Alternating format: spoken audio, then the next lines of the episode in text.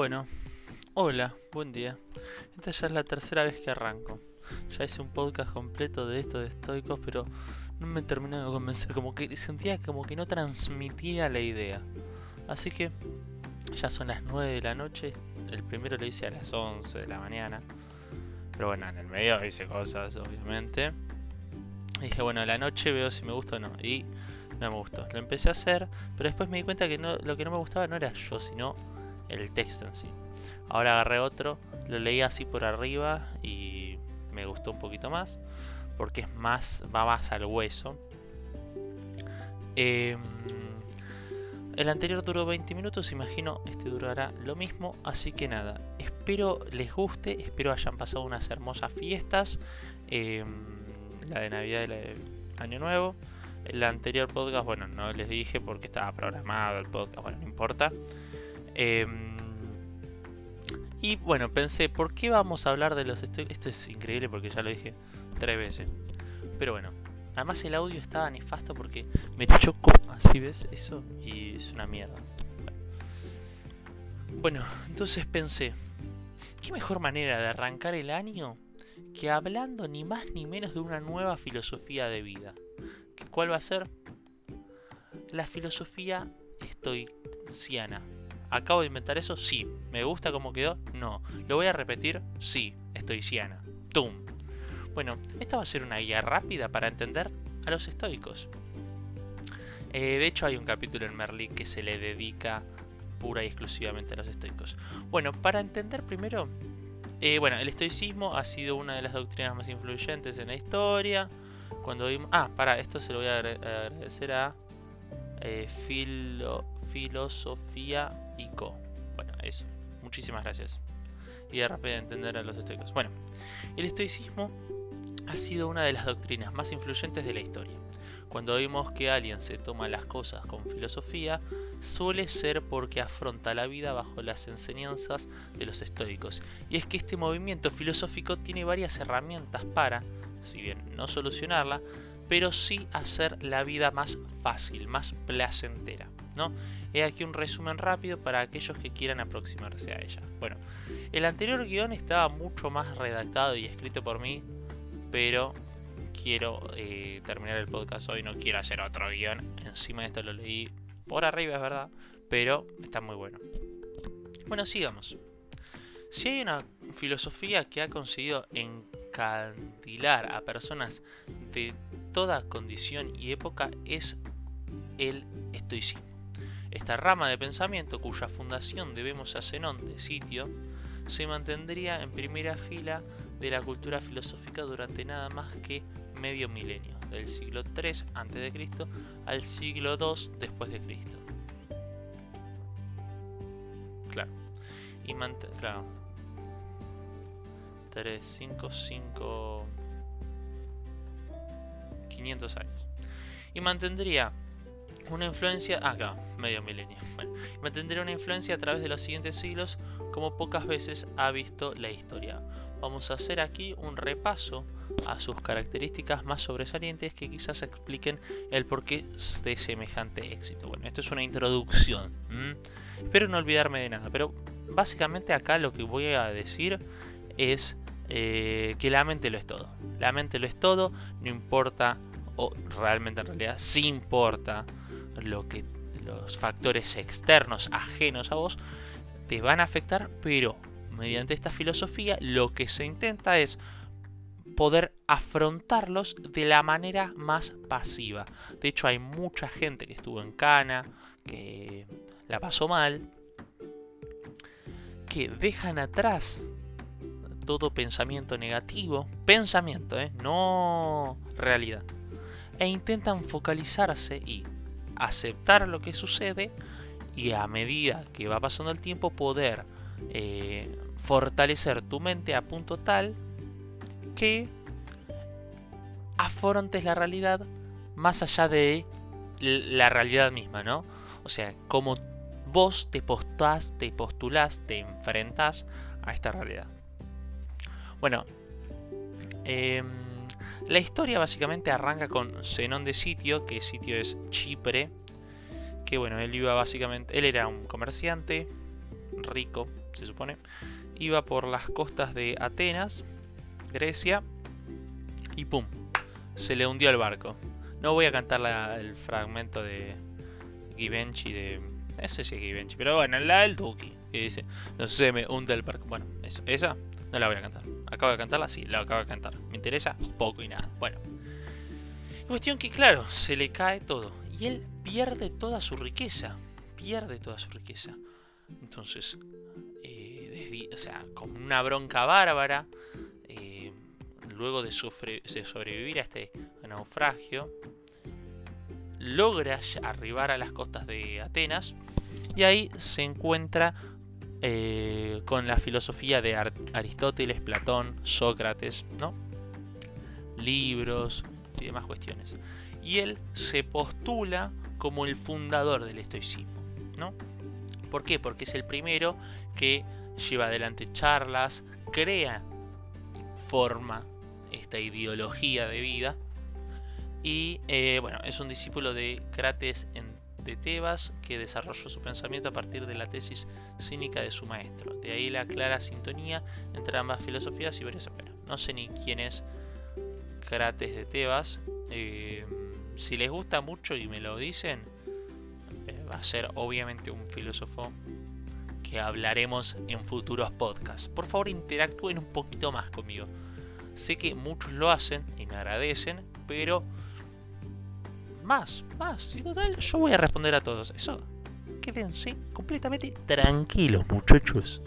Bueno, sin embargo, quien convirtió al estoicismo en una doctrina de relevancia fue Crispo de Solos, quien dirigió la Stoa, la escuela estoica, ubicada en el pórtico pintado de Atenas, desde 232, desde 232 a.C.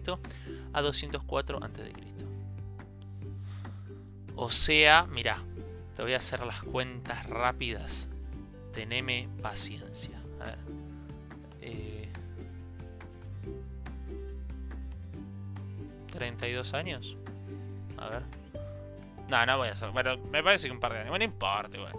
Gracias a su enorme talento dialéctico y a su gigantesca producción, nada menos que unas 700 obras de, bueno, de este momento, me chupa huevo. Acá hay una fotito del libro, qué sé yo. Bueno, si bien hubo otros filósofos de renombre en esta escuela como Clantes, Panencio, también hay, eh, tendríamos que esperar al Imperio Romano para que llegara la nueva remesa de filósofos de enorme fama como Séneca, Epicteto y el emperador filósofo Marco Aurelio, que esto es muy interesante. Este muchacho llevaba adelante esta idea, ¿no? Básicamente. Y escribe, ¿no? Como ciertos mandatos o ciertas como ejes de su vida para no olvidárselos y poder llevar adelante esta ideología de vida, eh, bueno, día a día. Después, bueno, esto es levantado, se hacen consiguen todos estos textos, todo esto escrito por él, que justamente no era en busca de esto mismo, no era en busca de publicarlos, eh, sino era más para eh, él mismo, digamos. Y bueno, de eso se hacen 12 libros, qué sé yo. Bueno. El hombre y su moral, preocupación principal, ¿no? El centro del estudio de los estoicos es muy claro, el ser humano. Toda su filosofía está destinada al hombre, y más concretamente a su moral, lógica, y física y ética. ¿no? Eh, se presentan al servicio de la persona con un objetivo que nunca parece perder el rumbo, enseñarnos a vivir de acuerdo a nuestra naturaleza. entonces esta ideología básicamente lo que busca, lo que se centra el objeto de estudio, perdóname, es el ser humano, ¿no? Y todo, bueno, justamente se destina a eh, la moral del mismo. ¿Cómo va a ser? Bueno, básicamente intentar alejar los malos pensamientos, sino más bien atravesarlos y cambiarlos por buenos pensamientos, ¿no? O una, una mejor óptica de la realidad, digamos. Los estoicos admiten dos principios, la materia y la razón. esto es muy interesante, porque claro, la materia, bueno, ahora lo voy a explicar, pero esta última en realidad no es algo separado, sino que podemos encontrarla en dos partes. Razón y Dios se identifican. Bueno, no lo expliqué todavía.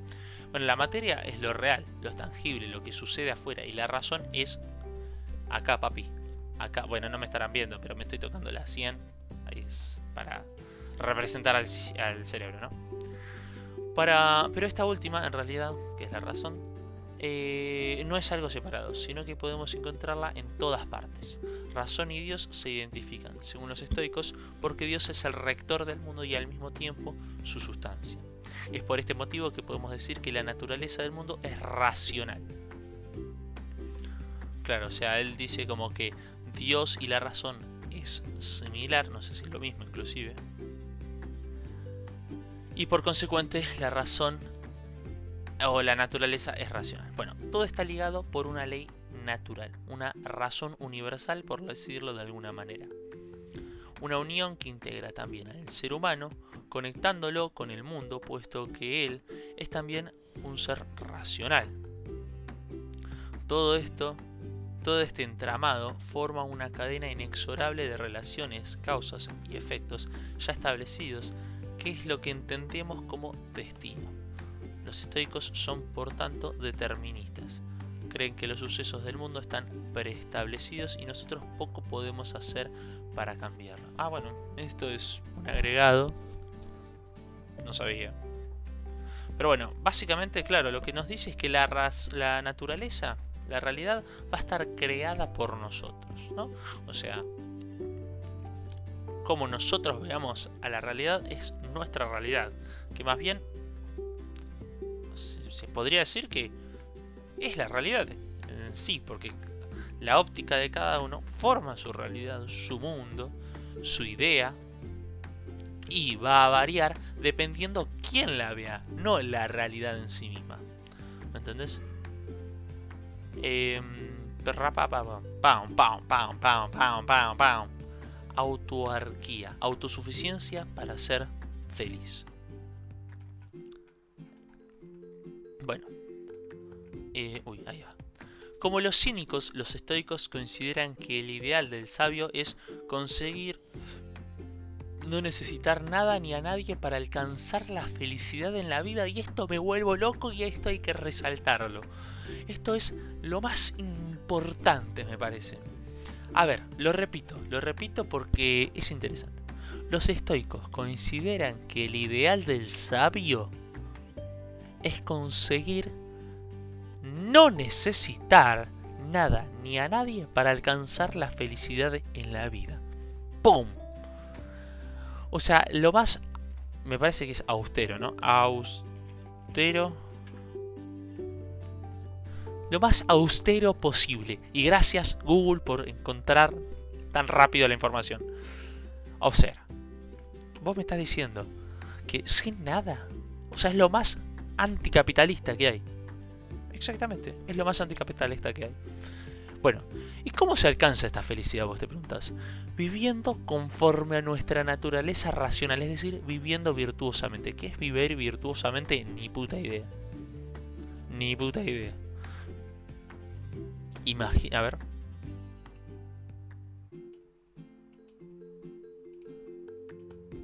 Viviendo ¿Qué es una vida virtuosa? La virtud es una disposición habitual y firme a... Este es increíble, lo estoy buscando ahora, así que por favor no me vengan a matar.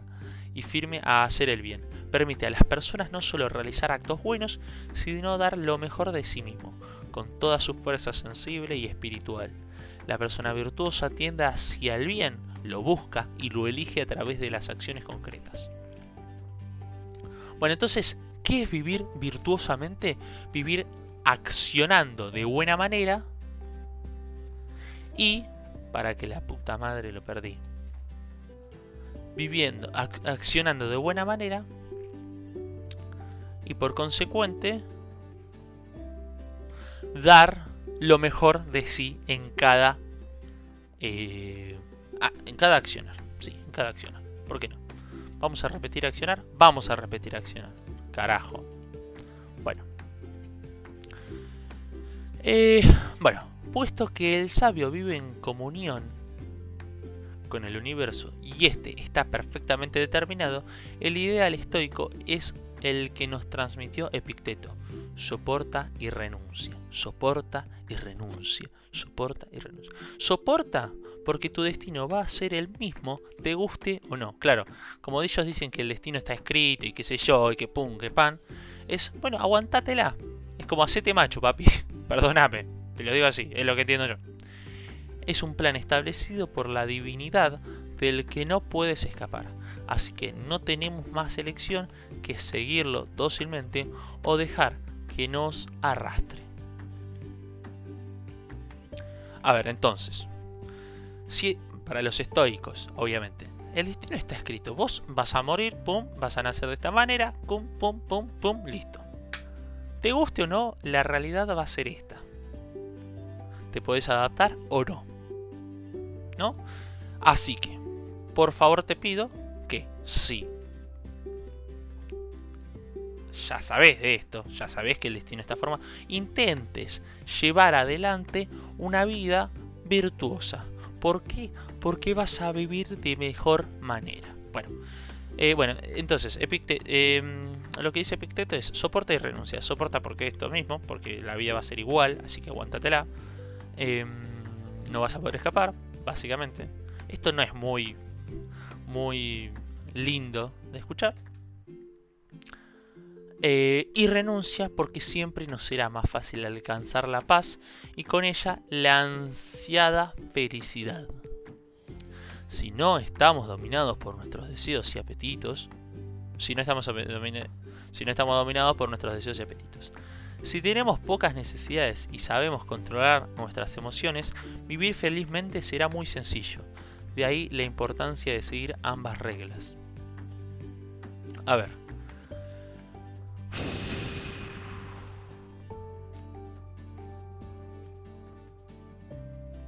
Claro, para alcanzar la paz se tienen que renunciar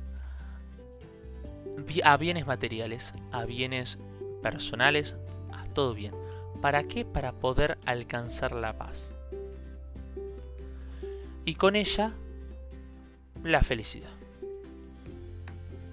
En cambio, si estamos dominados por nuestros deseos y apetitos, esto no será posible, ¿no?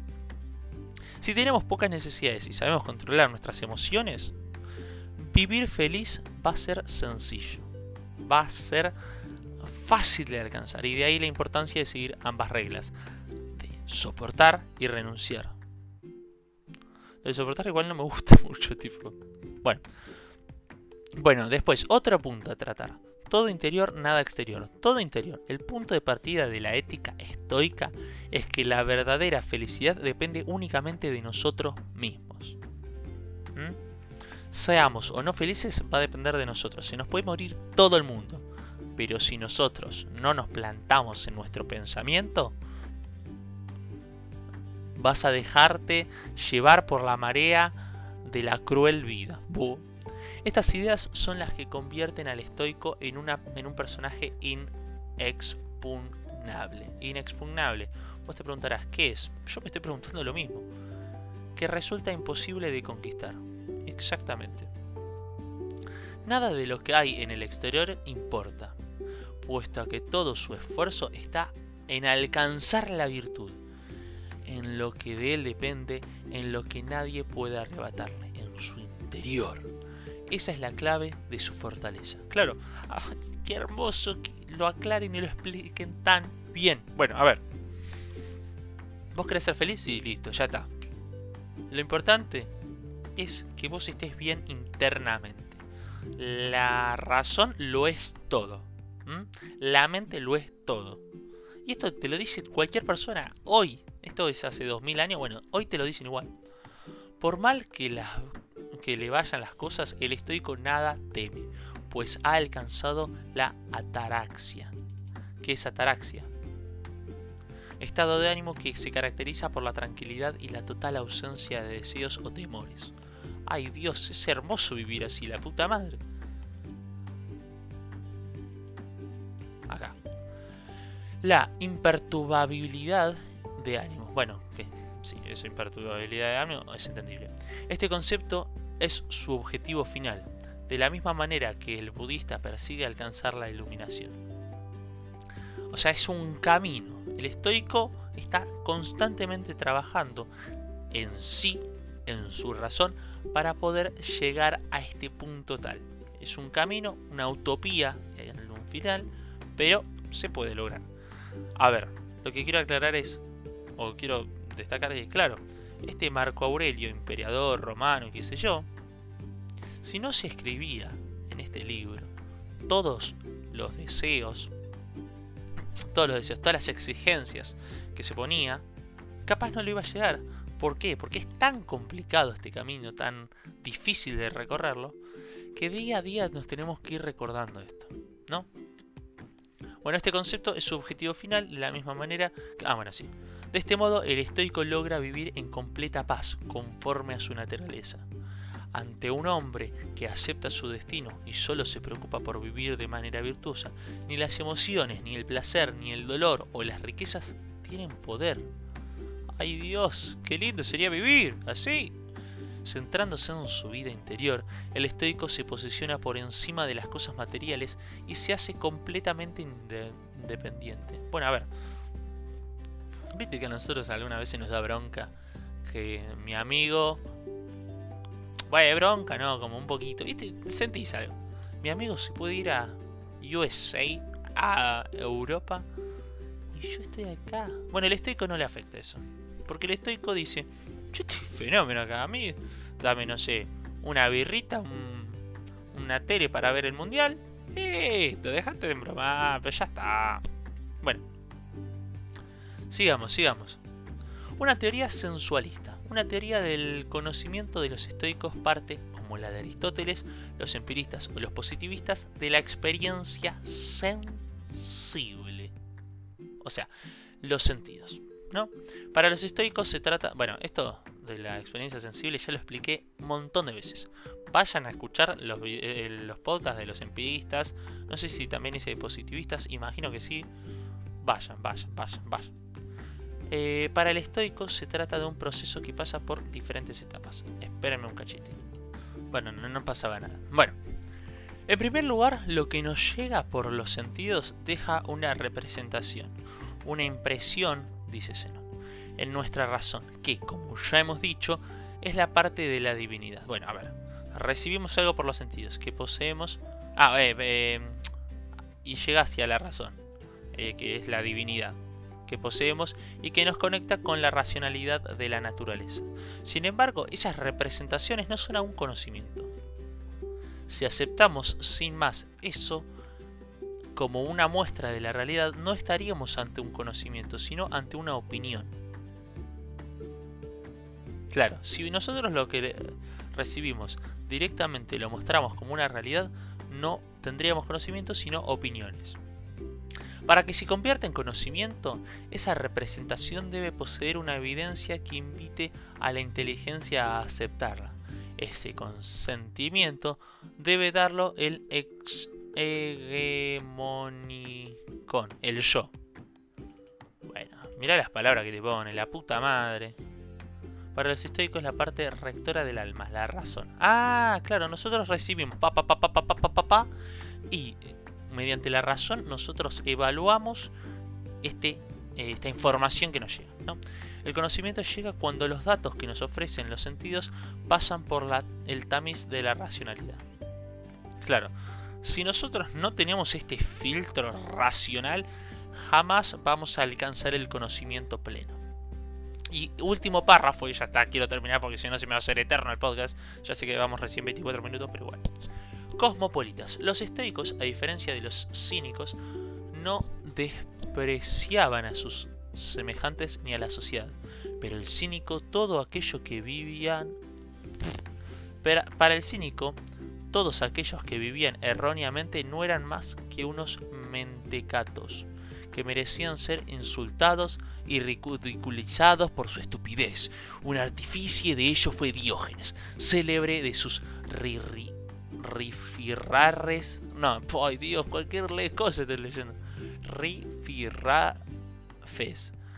con sujetos de todo plaje. ¿Quién es Diógenes? Vamos a matarlo a Diógenes. Diógenes, pará, lo vimos a Diógenes.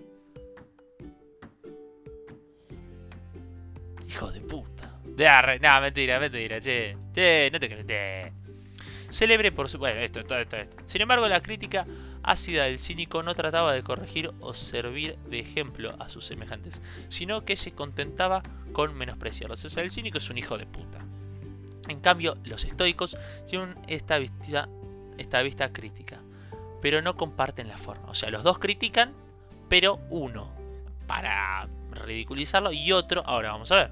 De hecho, para ellos la idea de comunidad es sumamente importante. Ahora bien, fieles a su pensamiento y su idea de que el mundo está unido por el fino hilo de la racionalidad, se consideraban ciudadanos del mundo.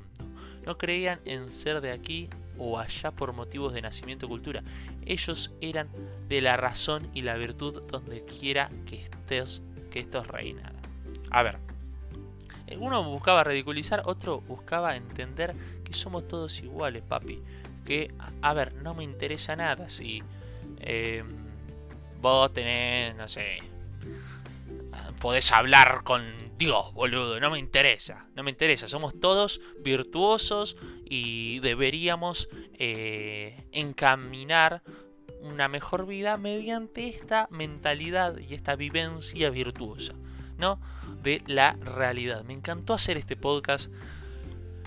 El, el primero, la verdad, no me gustó, pero este está muy, muy, muy eh, superado. O sea, superó mis expectativas, brother. Superó mis expectativas, chaval. Eh, me parece que hacerlo a la noche me excita un poquito más. Me, pone, me, pone, me pone hot, me pone hot. Bueno, espero que les haya gustado el podcast del día de hoy. Eh, síganme en mis redes sociales. Estoy pelado, porque ahora me acabo de ver en una ventana. síganme en mis redes sociales, agus.sid y apuntes.filo.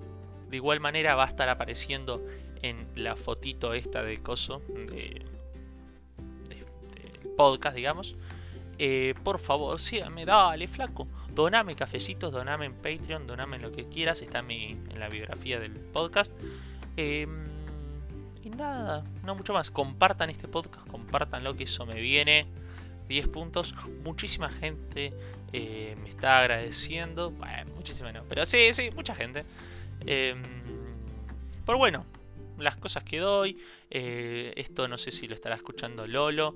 Te mando un beso y un abrazo, Lolo. Siempre me gusta dedicar así besitos y abracitos. Eh, te quiero mucho, chabón o chabona. Eh, viví virtuosamente. No te importe lo demás. viví sencilla, austero, con una botellita de agua. Mm, tranquilos y total. ¿Qué, pasa? ¿Qué pasa? Bueno, vean la serie de Merlí, que está buenísima. Eh, compartan esto en sus redes sociales, en Spotify, en la aplicación que sea, califiquen con 5 estrellas, síganme y hoy estoy con el pito parado a más no poder. Hostia puta, tío. Que estoy que flipas, tío. Que estoy de putos cojones, chaval. Que va, que te mando un beso a ti y a toda tu familia. Y espero que arranquen el 2023 de la mejor manera. Como yo seguro lo arranque. Todavía no arranqué el 2023 porque esto lo estoy programando, pero muchísimas gracias por escuchar. Este podcast, eh, yo sé que a vos te va a, pegar, vas a buscar un poquito más de los estoicos y vas a seguir scrolleando eh, los episodios de mi podcast. Así que mil gracias. Te quiero, papá. Chau.